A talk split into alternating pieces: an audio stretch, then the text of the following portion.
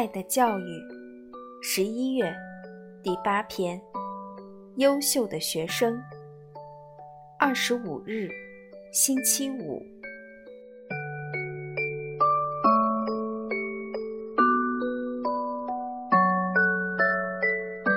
大家都喜欢卡隆，也都佩服戴洛西。戴洛西曾经得到过一等奖的奖章，今年也一定会拿到的。大家都承认。戴洛西的每门功课都特别好，没有人能超过他的。算术、语文、图画、体操，他每门功课都是第一。而且他记忆力很强，似乎不用刻意去记什么东西，就自然而然地记在了心里。老师布置的课下作业，他都能轻松地完成。在他看来，学习就如同玩游戏一样简单。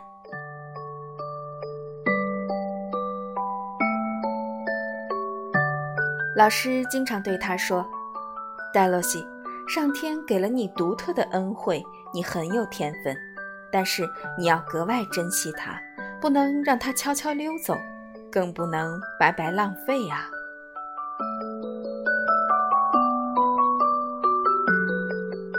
戴洛西身材高大，长相英俊，有着一头金色的卷发。别看戴洛西身材高大，但他身手敏捷，能够像猴子一样用两只手撑着桌面，很轻松地跨过桌子去。他性格开朗，大家也都愿意和他玩。考试的时候，他都尽可能地帮助大家复习功课，大家也都很尊敬他。平时没有人对他说过火的话，做出格的事儿。不喜欢戴洛西的只有诺贝斯和弗兰迪，而瓦提尼则非常嫉妒戴洛西。不过戴洛西对此从不放在心上。每当戴洛西像往常一样收作业的时候，大家都会微笑着把作业递给他，或者轻轻地捏一下他的胳膊。他还经常从家里拿来一些带画的报纸，或者是画报送给大家。他还专门为卡拉布里亚少年画过一幅卡拉布里亚地图呢。在我看来，戴洛西就像是一个十分谦逊的施主，他可以和大家一起分享自己最喜欢的东西，他可以对每一个人都保持着亲切的微笑。想起这些。我就觉得自己很不如他。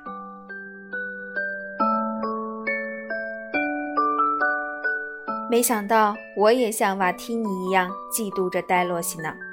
每次在家里做作业的时候，我就会想，戴洛西一定早就很轻松地做完了吧。特别是当我遇见难题的时候，想起戴洛西，心里就更不是滋味了。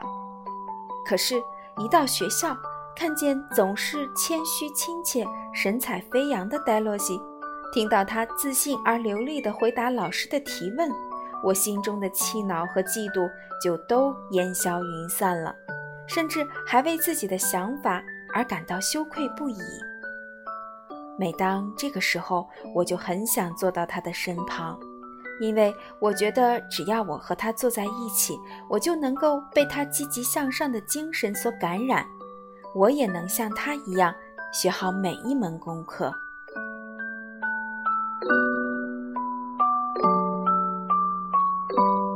老师让戴洛西抄写明天要讲的勇敢的少年的故事，也许是被故事中的小主人公的经历所感动。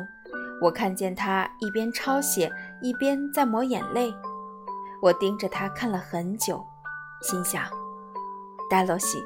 你真的是我学习的好榜样啊！